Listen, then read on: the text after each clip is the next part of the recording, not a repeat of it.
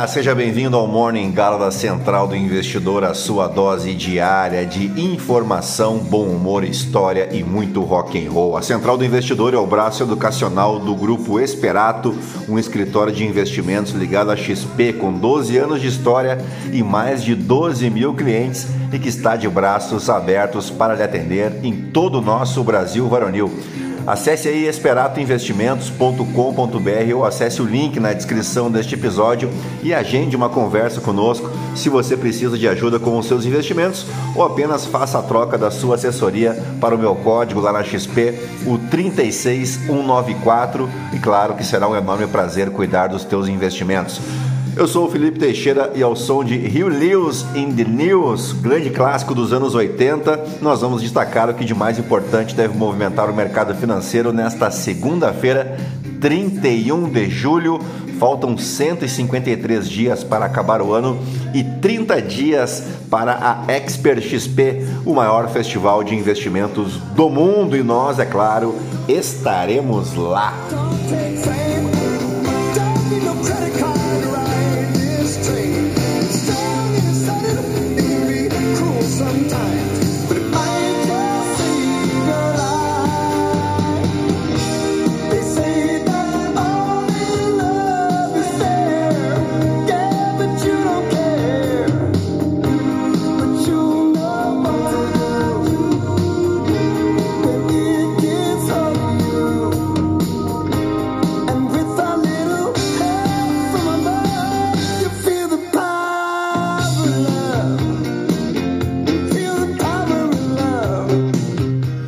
Muito bem, são 5 horas e 55 minutos, 14 graus aqui em Itapema. Hoje é Dia Mundial do Orgasmo. Olha aí que beleza! A data começou a ser celebrada em 1999 por iniciativa de algumas lojas britânicas de produtos sensuais que tinham com o objetivo aumentar as suas vendas, é claro, e também incitar o debate sobre a sexualidade.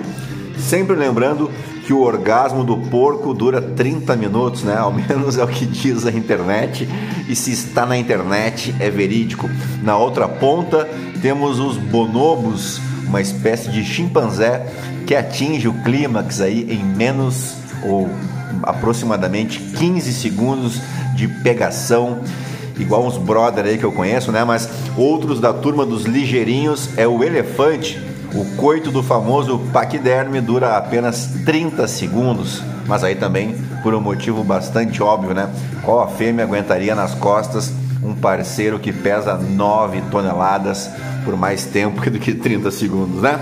Também é Dia da Mulher Africana, ocorrido em 31 de julho de 1962 um evento lá em Dar es Salaam, na Tanzânia. E nesse congresso histórico, mulheres de diferentes países africanos se reuniram para discutir questões de igualdade de gênero, emancipação feminina e o papel das mulheres na luta contra o colonialismo e pela independência de suas nações. Na mitologia nórdica, ocorria em 31 de julho o festival de Loki e Sigyn. Loki é um dos deuses mais complexos aí do panteão nórdico, conhecido como o deus da trapaça e da travessura, mas também como um, um ser astuto e ambíguo. Ele é muitas vezes visto como um personagem ambivalente, responsável por né, tanto por ajudar quanto prejudicar os deuses e os seres humanos. Sigyn, por sua vez, é a esposa de Loki, que permanece leal ao seu lado mesmo durante, durante os momentos mais difíceis. Também é Dia Mundial do Guarda Florestal e aniversário da cidade de Anápolis, em Goiás, a capital nacional do básico. Sabia dessa? Isso porque a cidade é um importante polo industrial do país com uma grande concentração de indústrias que produzem produtos básicos e essenciais para a economia brasileira, como diversas empresas dos setores farmacêutico, químico, setor de alimentos, automotivo e etc. E agora sim, depois de bevecer vocês com tanto conhecimento, vamos direto ao que interessa, mas antes, se você gosta do conteúdo aqui da Central do Investidor, nos ajude aí compartilhando, indicando o nosso podcast para um amigo para uma amiga, para somar aos mais de 1.500 ouvintes diários que não se misturam com a gentalha. Você pode me seguir também lá no Instagram, no Felipe Underline ST. E é isso aí, gentalha, gentalha, gentalha. Vamos operar.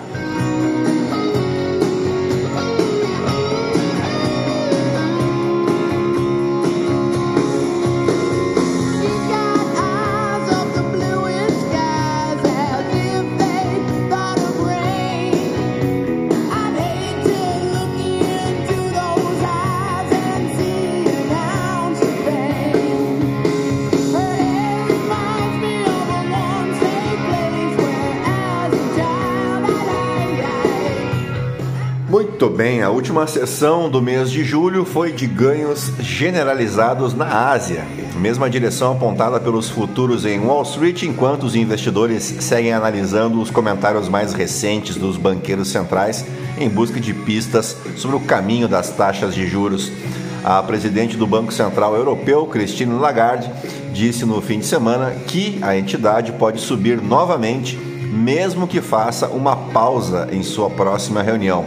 Nos Estados Unidos, o presidente do Federal Reserve de Minneapolis, Neil Kashkari, descreveu as perspectivas de inflação como, abre aspas, bastante positivas, apesar da probabilidade de perda de empregos e crescimento mais lento.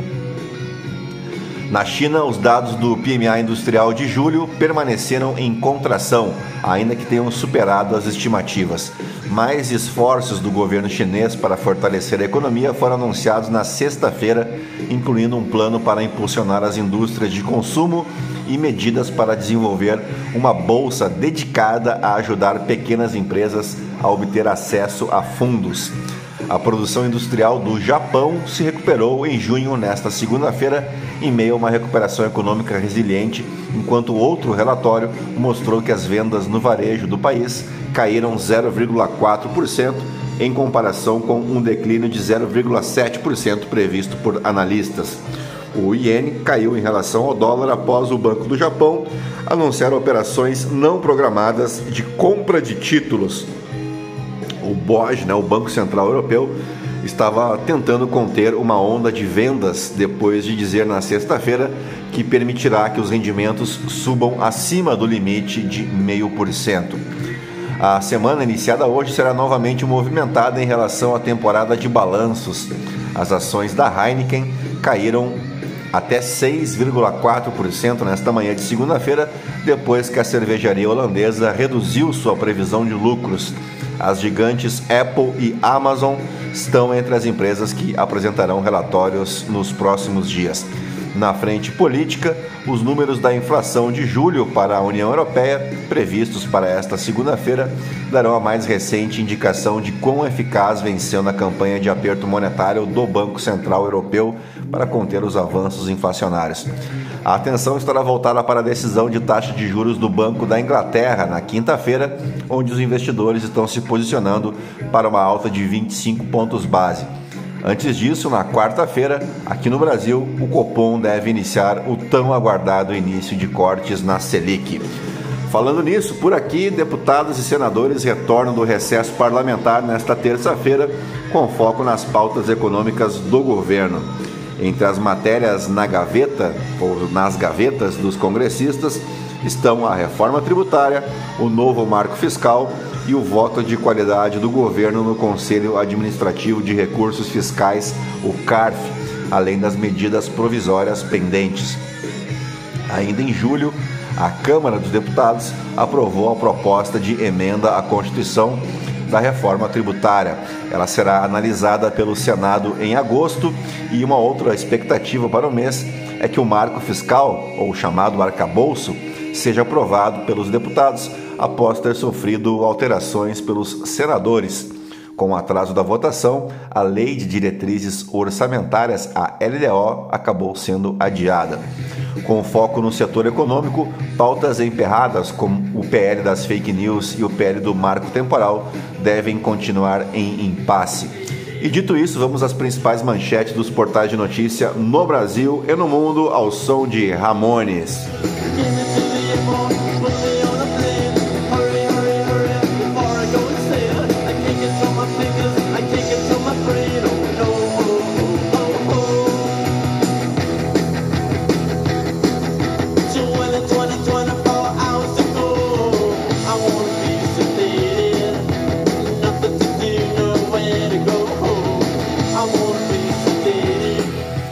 Muito bem, começamos pelo Estadão. Gastos milionários com royalties ficam secretos em prefeituras com transparência precária. Cidades beneficiadas não detalham destinação de receitas que foram infladas após decisões sem rigor técnico de desembargadores do TRF-1 que atendem ações baseadas em nada, movidas pelos grupos de lobistas. Banco Central sabe que juros são chave para a inflação baixa e será cauteloso, diz estrategista da BlackRock. Anatel pagou 279 mil reais para conselheiro turbinar currículo com cursos e viagens ao exterior. Entre fevereiro e junho, Alexandre Freire já viajou para oito países e, na prática, passou 52 dias fora do Brasil. A agência diz que todas as viagens foram de caráter institucional ou técnico. A gente finge que acredita, né? Porque milionários trocam a ostentação pelo luxo silencioso, vida simples e cara. O que pensam os jovens sobre o novo ensino médio? Morro de medo de não entrar na faculdade. Flamengo demite preparador físico Pablo Fernandes após soco no rosto de Pedro mas mantém Sampaoli e pune jogador. Quem é Pablo Fernandes, preparador que deu um soco em Pedro, já agrediu torcedor na França. Um sujeito assim muito equilibrado, né? Bolsonaro pode gastar como quiser os 17 milhões em doações via Pix, entenda. Dia do orgasmo, nove questões essenciais para abordar com o parceiro e melhorar a vida sexual. Coluna do Felipe Moura Brasil. A independência perdida. Tebet é tratada por Lula como Bolsonaro tratou o Moro. O que um ano de Selic a 13,75% fez com a sua carreira, com a sua carteira de investimentos, melhor dizendo. Por 10 mil reais, kit chinês converte Volkswagen Fusca antigo em carro elétrico. Entenda, olha aí, bicho. Rússia sofre derrotas diplomáticas no sul global, mas mantém vantagens sobre Ucrânia. Vamos para a Folha de São Paulo. O Brasil tem menos servidores que Estados Unidos, Europa e países vizinhos.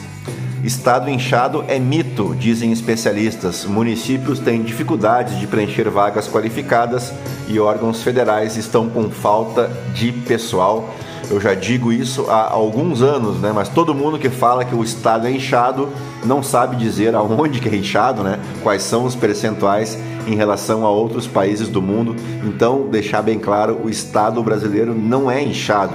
Ele pode ser inoperante e tudo mais, né? Mas não é por falta, uh, aliás, também é por falta de pessoal. Basta comparar aí com outros países da Europa e também com os Estados Unidos, isso é facilmente percebido.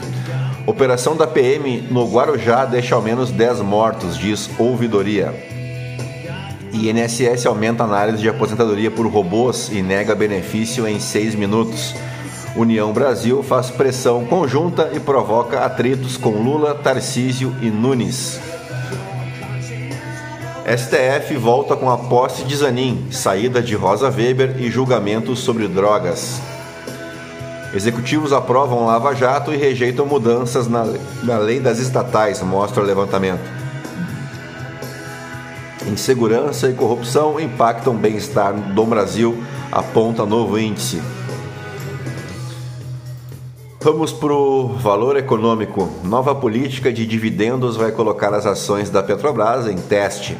Hora de aposentar o rótulo Mercados Emergentes. Na China, consumidor mantém hábitos frugais da pandemia. Análise: queda da inflação impulsionará S&P 500.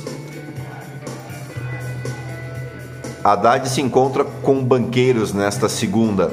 Entenda cinco pontos sobre a reforma ministerial de Lula. Musk e Mattel mostram que marca é intangível. Explosão de bomba em comício deixa 40, 40 mortos no Paquistão. O mercado financeiro tem 180 vagas abertas. Vamos para o Globo. Bela Megalho, que pesa contra a escolha de Flávio Dino para o STF.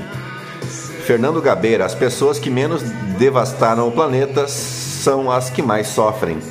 Miguel de Almeida, Tribunal das Redes Sociais não perdoa. Joaquim Ferreira dos Santos, no dia do orgasmo, garanta o seu. Inversão de forças no Senado amplia a influência de Norte e Nordeste para alterar texto. Lobby por revisão de censo será primeiro teste de Pokémon no IBGE. Governadores ampliam liberação de emendas em busca de base fiéis, de fiéis.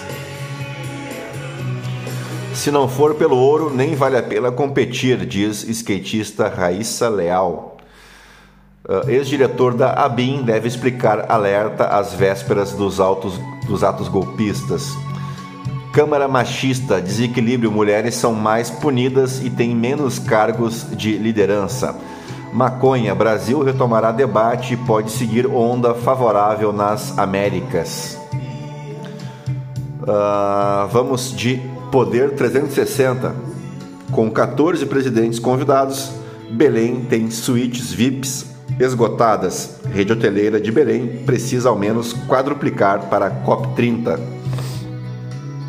New York Times cita Moraes, Alexandre de Moraes, entenda-se, em texto sobre a reforma do judiciário em Israel. Rony Lessa deixava carro do crime perto de delegacia de polícia envolvida com jogos de azar. 43% dos ministros do STJ vieram do Sudeste. Janja cresce, mas Michele Bolsonaro lidera nas redes sociais. Novo terminal em Santos exportará 3 milhões de toneladas de celulose. Receita paga terceiro lote de restituição do IR nesta segunda-feira. Após morte de PM, operação mata ao menos 10 no Guarujá, em São Paulo. Singapura executa a primeira mulher por tráfico de drogas em quase 20 anos. Uh, Caixa conclui neste domingo distribuição de 12,7 bilhões de reais do FGTS. Metrópolis, exclusivo. Tiago Brennan diz à justiça que está preso por vontade própria e que denúncia de estupro é absurdamente mentirosa. Cargueiros do Pó, a rota marítima do tráfico de cocaína do Brasil à Europa. Mesmo com hospital próprio, o PMDF gasta 1,4 bilhão de reais com rede conveniada. Reforma tributária e marco fiscal. Congresso volta do recesso com pendências. PL paga 1,3 mil reais em combustíveis para Eduardo Bolsonaro, é a coluna do Igor Gadelha. Paulo Capelli Lula resiste a atender a dois pedidos de Moraes. Uh, Ricardo Noblar, Congresso volta e Zanin toma posse no STF. Leia os destaques da semana. Como a produção de petróleo no Brasil deve crescer até 80% em 10 anos. Vamos de The New York Times. Trump esmaga DeSantis e rivais republicanos, revela pesquisa do Times. Será que lá eles acreditam em pesquisa também ou dizem que é tudo coisa da esquerda e tudo mais, hein? Vamos para o The Washington Post.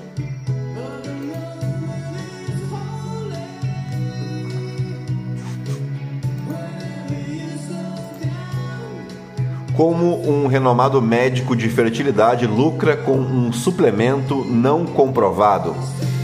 No Financial Times, SEC pediu a Coinbase para interromper a negociação de tudo, exceto Bitcoin, diz CEO. Partimos para os aniversariantes do dia, o aniversariante do dia, porque aniversaria hoje José Roberto Guimarães, treinador de vôlei e nasceu em 31 de março de 1954 em Quintana, no estado de São Paulo. Zé Roberto é uma figura icônica do voleibol brasileiro e internacional, tanto como jogador como técnico. Após encerrar a sua carreira como jogador, Zé Roberto Guimarães se dedicou à carreira de técnico de voleibol. Ele treinou equipes femininas e masculinas em diferentes momentos de sua carreira, quando levou a equipe brasileira a conquistar as medalhas de ouro nos Jogos Olímpicos de 92 com o vôlei masculino em Barcelona e também nos Jogos Olímpicos de 2008, aí com o vôlei feminino, isso em Pequim. Além disso, sob o seu comando, a seleção brasileira feminina também venceu inúmeras edições do Grand Prix Mundial de Voleibol, do Campeonato Sul-Americano e do Campeonato Mundial de Vôlei Feminino.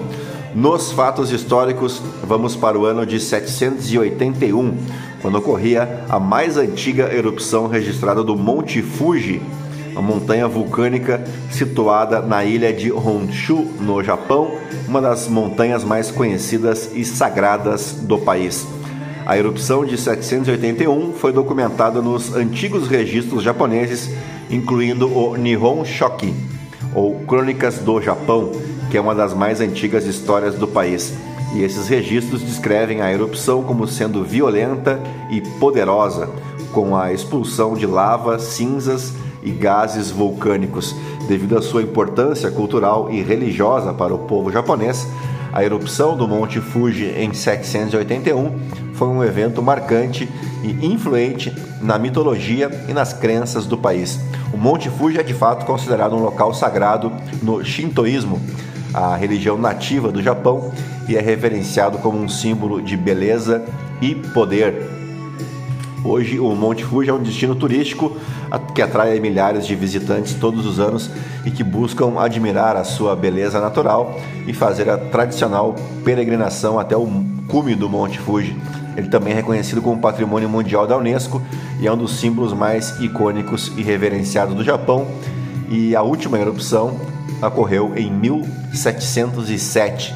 Desde então, o vulcão tem permanecido inativo, mas é monitorado de perto pelas autoridades japonesas devido ao seu status vulcânico. Vamos agora para o ano de 1498. Em sua terceira viagem ao hemisfério ocidental, um tal de Cristóvão Colombo se tornava o primeiro europeu a descobrir a ilha de Trinidad e Tobago, são duas ilhas localizadas no Mar do Caribe, na costa nordeste da América do Sul. Na terceira viagem de Colombo, ele partiu de Sanlúcar, na Espanha, em 30 de maio de 1498, com uma frota de seis navios. Durante essa expedição, ele pretendia explorar novas rotas marítimas para o oeste e descobrir possíveis terras não exploradas. Em 31 de julho de 1498, a tripulação de Colombo avistou pela primeira vez a ilha de Trinidad, Posteriormente, eles seguiram para a costa da ilha e ancoraram em um local que hoje é conhecido como Baía de Icacos. A chegada de Colombo a essa ilha foi um momento significativo nas explorações europeias e a descoberta de Trinidad e mais tarde da ilha de Tobago estabeleceu a presença europeia na região e abriu caminho para futuras explorações e colonizações na área do Caribe. Hoje, Trinidad e Tobago são duas nações independentes com suas próprias culturas, governos e economias. Elas são conhecidas por suas belezas naturais, rica diversidade cultural e contribuições para o cenário do Caribe. A descoberta de Colombo em 1498 foi o ponto de partida para a história e o desenvolvimento dessas ilhas caribenhas. Fechamos com o ano de 1932, quando em um 31 de julho o Partido Nazista ganhava mais de 38% dos votos nas eleições alemãs. E o resto é história e você conhece muito bem, né? E dito isso, fechamos o nosso Morning Galo desta segunda-feira, 31 de julho, uh, na expectativa de contar com a tua audiência em mais uma semana, tá legal? Um grande abraço para vocês, fiquem na companhia de ACDC e eu volto mais tarde com o Morning Call no YouTube e aqui no Spotify, o Morning Call em vídeo. Se não, a gente se encontra novamente amanhã. Tchau, fui!